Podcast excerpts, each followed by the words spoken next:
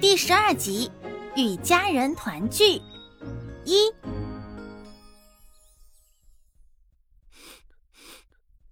一股清冽的香气弥漫在空气中，那么浓郁，那么诱人。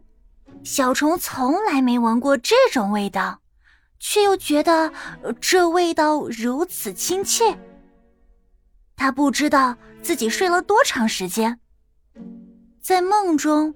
他又见到了那个长着好多条腿和好多只眼睛的怪兽。别害怕，小家伙，我是来救你的。又是那个沙哑的声音。你是谁？小虫刚要走进怪兽，便被这香气唤醒了。他的脑袋昏昏沉沉的，怎么努力也睁不开眼睛。微风轻轻拂过他的身体。那样轻柔舒缓，那就再睡一会儿吧。小虫自作了主张。小家伙还没醒吗？突然冒出一个年轻雄性的声音。小虫虽然闭着眼睛，却立刻警醒起来。睡得可沉了，受了那么大的惊吓，又一直饿着肚子，大概累坏了。这回。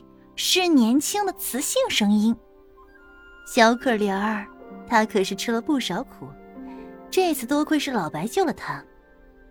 这个声音也是雌性，但不是上一个。可不是嘛！老白说他赶到的时候，那条毒蛇已经把小家伙塞进嘴里去了。雄性说：“哦！”两位雌性一同惊叫起来，他们不由得想到那个恐怖的画面。于是老白只好钻进蛇箱，开始跟毒蛇进行殊死搏斗。扭打了好几个回合之后，最后老白愣是掰开了毒蛇的嘴，从那两颗滴着毒液的毒牙之间，把这小家伙给一下拖了出来。雄性说的激昂慷慨，真不敢相信，老白简直是个大侠。一个雌性感叹道：“是西边那条传说中青色的毒蛇吗？”没错。就是那条阴险狡诈的毒蛇，感谢神灵，幸亏有老白这样的英雄保护我们。哎，我什么时候进蛇嘴了？那条蛇好像没长牙齿吧？我怎么没看到什么殊死搏斗啊？他们说的老白是谁呀？这几个说话的家伙又是谁？小虫努力搜索着自己的记忆。脑海里突然浮现出一张青涩的脸和两只阴森漂亮的黑眼睛，他顿时打了个哆嗦，把身体蜷缩成一小团。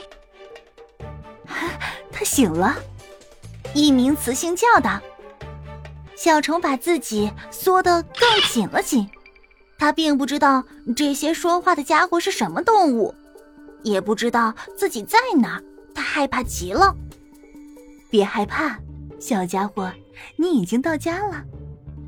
雌性轻声安慰他：“看看我们，我们是你的哥哥和姐姐。”雄性的声音也温柔下来：“哥哥姐姐。”小虫把小脑袋从身子里拱出来一截儿，只露出两只眼睛。